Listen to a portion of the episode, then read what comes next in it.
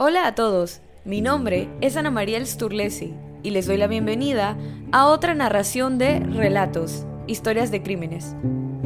Antes de dar inicio al episodio de hoy, quisiera hacer una mención especial al público de Argentina, ya que en los últimos 30 días, Relatos figuró de primero en el ranking de podcasts dedicados a narraciones de crímenes reales en este país por medio de Apple Podcasts.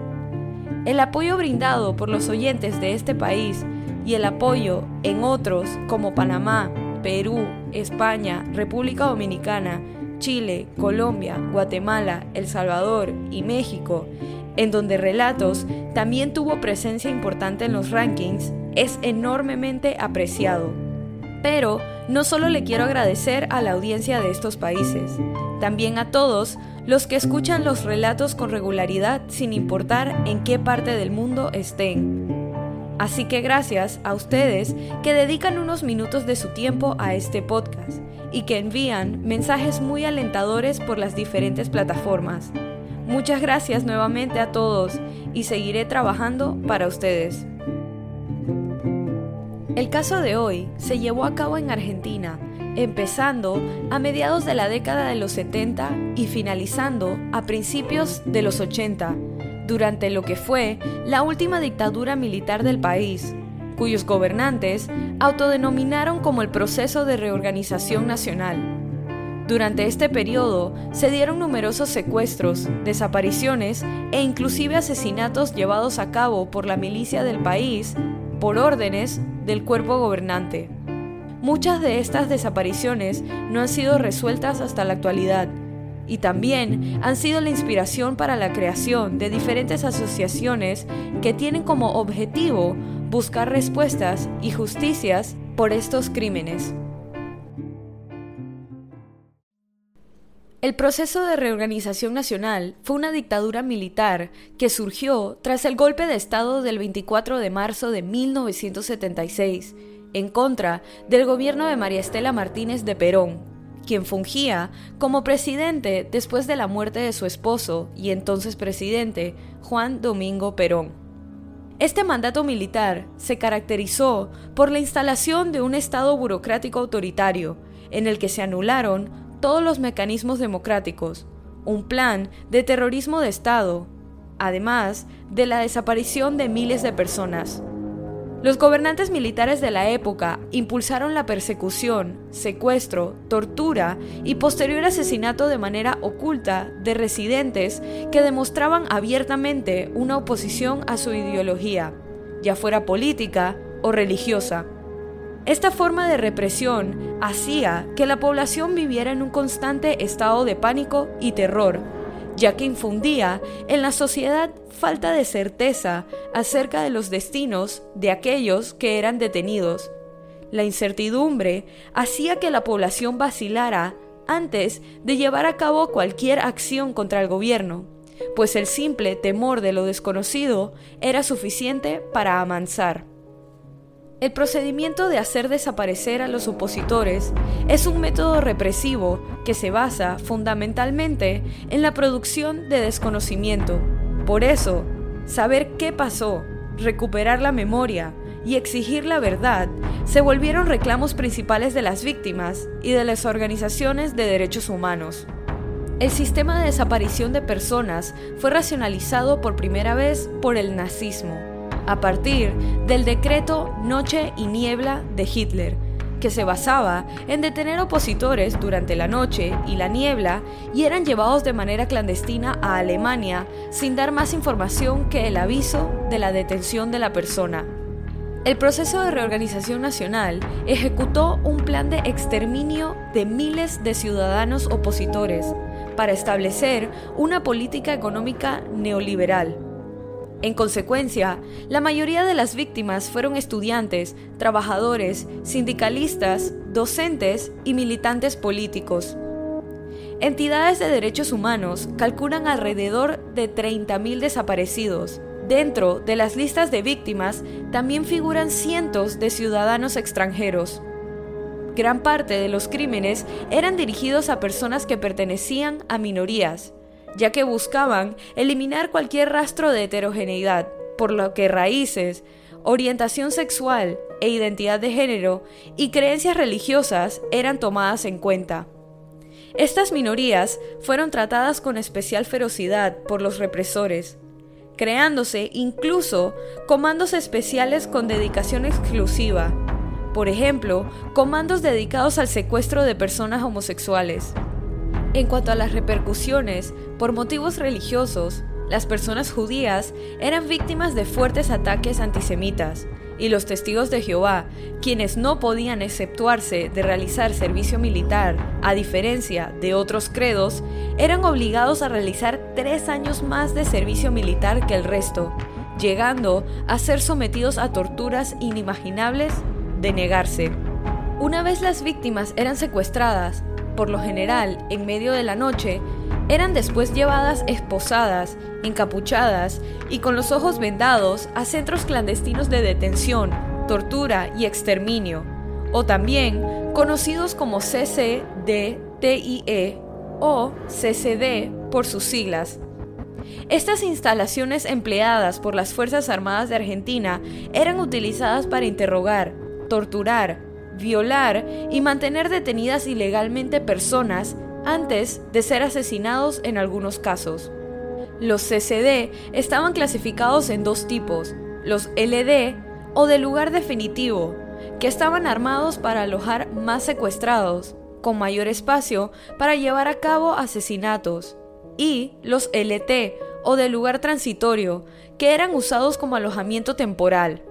Se dice que de estos campos de concentración llegaron a existir un total de 610, de los cuales algunos eran establecidos de manera improvisada y temporal debido a circunstancias de alguna situación específica. A pesar de sus diferencias, los CCD fueron organizados con una estructura y un régimen de funcionamiento similar. Todos los CCD contaban con una o más salas de torturas, amplios espacios para mantener a los desaparecidos siempre en condiciones de gran precariedad y un centro de viviendas para los torturadores y guardias. Casi todos tenían algún tipo de servicio médico y en algunos casos hubo servicios religiosos permanentes para el personal militar. Los grupos de tareas, o GT, estaban encargados de realizar los secuestros y torturas, el tiempo de este periodo inicial de tortura variaba considerablemente, pero en términos generales puede decirse que oscilaba entre uno y dos meses. Con posterioridad a ese periodo inicial de tortura interrogatorio, se disponía una de cuatro cosas. La primera podía ser el asesinato del detenido, cuando se decidía que este era el destino del interrogado, entonces se referían a este proceso como el traslado. Esto era para que creyeran que serían transportados a una cárcel y no que iban en camino a su muerte. Por lo general, los prisioneros eran fusilados en masa, con tiros detrás de la cabeza, y para encubrir las muertes, entonces, se utilizaban diferentes métodos de desaparición de cadáveres, y así eliminar pruebas de algún delito, como fosas comunes, incineración o lo que llamaban vuelos de la muerte, que consistía en arrojar los cadáveres al mar desde una aeronave después del fusilamiento. En ocasiones, los secuestrados eran inyectados con pentotal sódico, alegando que era una vacuna, y arrojados desde lo alto, vivos, semidesnudos y en estado de somnolencia. La segunda opción post-interrogatorio tortura era lo que denominaban como el blanqueo. Se legalizaba el detenido desaparecido y se lo ponía a disposición del Poder Ejecutivo, que también podía pasar por un proceso de enjuiciamiento por tribunales militares y terminar con una condena a prisión. La tercera posibilidad si el prisionero sobrevivía a la tortura, era la de continuación como detenido desaparecido para ser utilizado como esclavo, rehén o colaborador del régimen. Y por último, existía la leve posibilidad de ser liberado una vez consideraban que era pertinente, pues ya habían obtenido suficiente información o si les convenía que la persona permaneciera viva por diferentes razones. Durante su permanencia en el CCD, se procedía sistemáticamente a la deshumanización de los detenidos desaparecidos mediante diversos procedimientos, sustitución del nombre por un número, violaciones, animalización, humillación, hacinamiento, condiciones intolerables de alojamiento, aislamiento, desnudez forzada, racismo, antisemitismo, homofobia, entre otras prácticas que atentaban contra la salud mental y física, como lo era el uso de corrientes eléctricas sobre los cuerpos de las víctimas, en especial sobre las áreas genitales. También existía un procedimiento específico para las mujeres embarazadas prisioneras que se encontraban en los campos de concentración. En caso de que determinaran que una mujer embarazada debía morir, su asesinato se postergaba hasta después de realizarle un parto clandestino. El nacimiento del bebé se encubría y era entregado a personas bien posicionadas con el gobierno represivo llegando, en algunos casos, a participar del asesinato del padre biológico de la criatura que se les fue entregada para su crianza. En muchos casos, después de dar a luz, las mujeres no eran asesinadas, pero sí obligadas a limpiar la sangre del piso de sus celdas posterior al nacimiento del bebé. Un grupo que estaba continuamente en la mirada del gobierno militar eran los conformados por los estudiantes de secundaria, Mientras tanto, los montoneros, un grupo guerrillero de izquierda, respondía violentamente a las represiones cuando reclutaron a otros argentinos para unirse a su campaña contra el régimen. Los enlistados incluían a estudiantes jóvenes de izquierda y políticamente activos de la organización llamada la Unión de Estudiantes Secundarios de La Plata, el grupo se comprometió a lograr reformas escolares y otras reformas políticas a través de manifestaciones y protestas que irritaron al régimen gobernante. El repudio del gobierno dictador hacia esta unión y guerrillas opositoras causaron lo que hoy se conoce como la Noche de los Lápices. Esto se trata de una serie de secuestros y asesinatos de 10 estudiantes de secundaria que fueron removidos de sus hogares a altas horas de la noche el 16 de septiembre de 1976 y días posteriores. Las víctimas fueron en su mayoría estudiantes de entre 16 y 18 años pertenecientes a la Unión y dicha agrupación, junto a otras escuelas, habían reclamado de manera pacífica en 1975 ante el Ministerio de Obras Públicas el otorgamiento de un boleto de autobús con descuento estudiantil. Muchos pensaron que esta protesta tan abierta contra el Ministerio de Obras Públicas era la razón por la cual los estudiantes habían sido secuestrados, como lo es el caso de uno de los sobrevivientes, Pablo Díaz, quien afirmó que el boleto estudiantil que habían conseguido los estudiantes secundarios en septiembre de 1975 fue suspendido en agosto de 1976, con la intención de detectar, mediante un trabajo de inteligencia, quiénes eran los líderes en cada escuela e ir a buscarlos. Pero, otra sobreviviente de la Noche de los Lápices, Emilce Moller, reveló que las demandas de beneficios de los estudiantes no eran el motivo de los secuestros, sino porque el régimen militar creía que los estudiantes estaban vinculados a los montoneros y otras guerrillas. Emilce además relató su experiencia cuando en plena madrugada del 17 de septiembre fue sacada de su casa a la fuerza, con tan solo 17 años. Moller explicó que escuchó unos golpes fuertes en la puerta de su casa antes de que el grupo Tareas, cuyos miembros iban encapuchados y sin identificaciones, invadieron su hogar y encañonaron a sus padres mientras le decían que venían a buscar una estudiante de la Escuela de Bellas Artes, institución a la que pertenecía Emilce. La entonces estudiante de 17 años estaba clara que la buscaban debido a su militancia contra el gobierno pero no era la única razón por la que sabía que pronto estaría en custodia de las Fuerzas Armadas. La adolescente se había enterado de que la tarde anterior, dos amigas militantes, Claudia Falcone y María Clara Ciocchini, habían sido secuestradas mientras discutían con otros compañeros qué actividades harían durante la semana de primavera. Claudia, María Clara y Emilce tenían un tiempo de no estar viviendo en sus casas porque no era seguro, por lo que Claudia y María Clara estaban viviendo con la tía de una de las dos.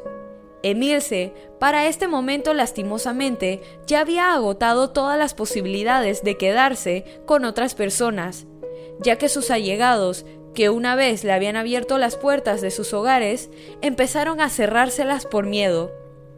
Tras enterarse de la detención forzada de sus amigas, Moller llamó a su padre de un teléfono público para que la recogiera del colegio.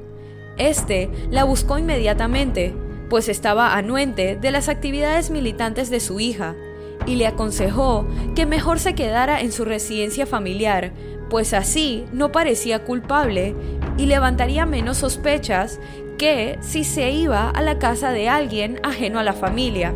También le ofreció que fueran a un departamento que tenían en la zona de Mar del Plata, pero su hija estaba decidida a no abandonar a sus compañeros y la militancia, por lo que decidió ir a su casa junto a sus hermanas y padres.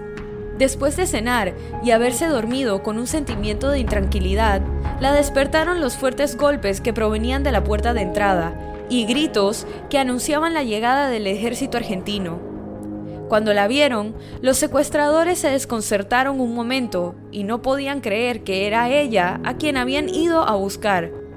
Emilce les pareció una nena, por lo que casi se llevan a una de sus hermanas, hasta que ella les explicó que la estudiante de la Escuela de Bellas Artes que buscaban era ella. Los hombres le permitieron cambiarse de ropa, pues estaba en pijama, y la dejaron abrigarse mejor. Después de esto, la vendaron y la subieron a uno de los tantos autos que formaban parte de un gran operativo destinado solamente para recogerla a ella. Y así empezó el calvario que duró meses. La llevaron al centro clandestino de detención, conocido como el Pozo de Arana, donde se encontró con los otros estudiantes secuestrados. Una vez llegaron, Emilce afirma que hicieron que se desnudaran para entonces comenzar con el interrogatorio, en el que si no respondían una pregunta o la respuesta no era del agrado de los jefes, entonces les pegaban. La situación para la estudiante empeoró cuando se enteraron de que su padre, que era policía, la estaba buscando. El 23 de septiembre sacaron a todos los estudiantes en un camión y después de un rato bajaron a seis estudiantes, entre los cuales estaban Claudia y María Clara, mientras que los otros cuatro, entre esos Emilce, siguieron rumbo a un centro clandestino llamado Pozo de Quilmes y más tarde a otro en Valentín de Alsina, a una hora de distancia de su familia.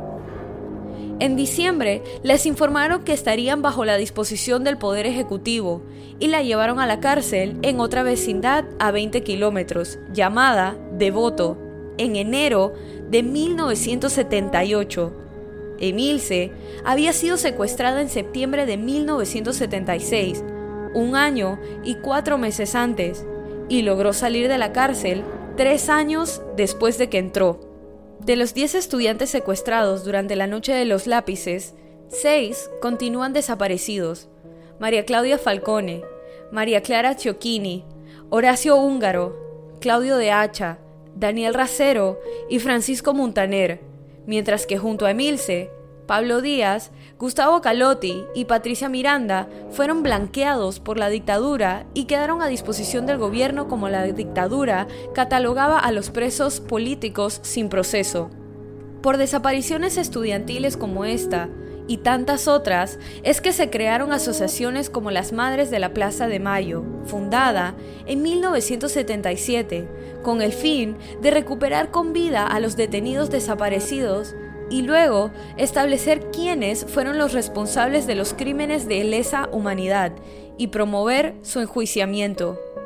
Las madres comenzaron a manifestarse en la Plaza de Mayo, la plaza pública ubicada frente al Palacio Presidencial La Casa Rosada, en la ciudad de Buenos Aires, el 30 de abril de ese mismo año.